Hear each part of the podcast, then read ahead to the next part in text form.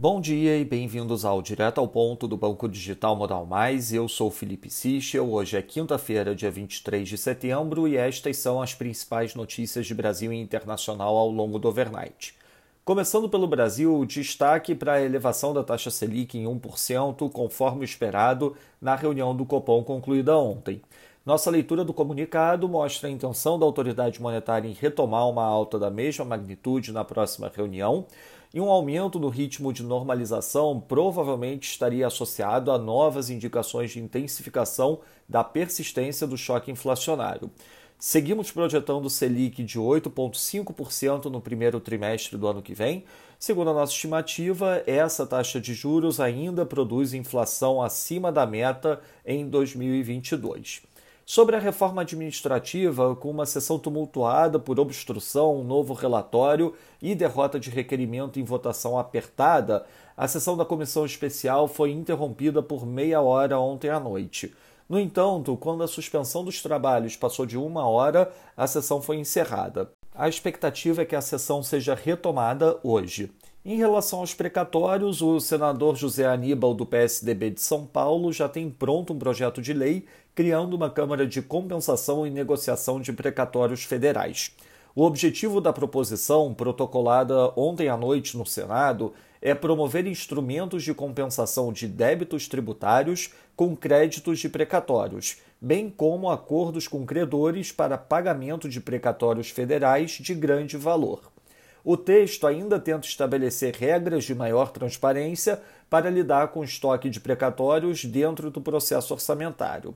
Sobre a reforma do imposto de renda, o relator da reforma no Senado, o senador Ângelo Coronel, disse ontem ao Valor Econômico que estuda repartir a CSLL com os estados e municípios para cobrir uma eventual perda de receitas provocada pela redução do IRPJ. Sobre a importação de milho, a escassez da commodity no mercado interno levou o governo federal a zerar as alíquotas de tributos na importação do produto.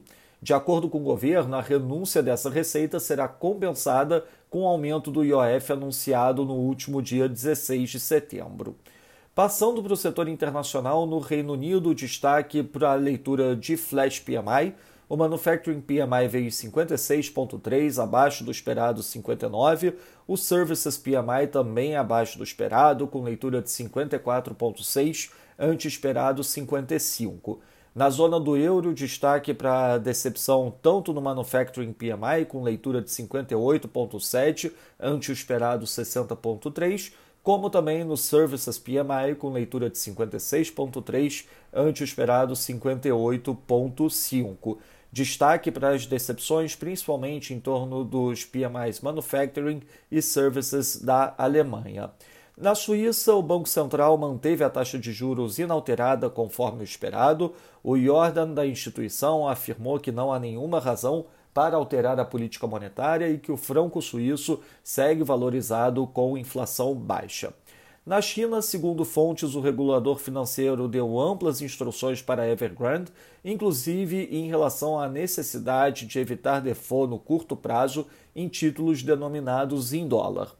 A China States anunciou a intenção de encerrar sua posição acionária na Evergrande, estimada em 5,6% do total de ações da empresa. Já a Moody's afirmou que as autoridades devem permitir crescimento de crédito mais rápido ao longo do restante do semestre. A respeito disso, China Securities Journal afirmou que as taxas de juros devem cair ao longo dos próximos meses.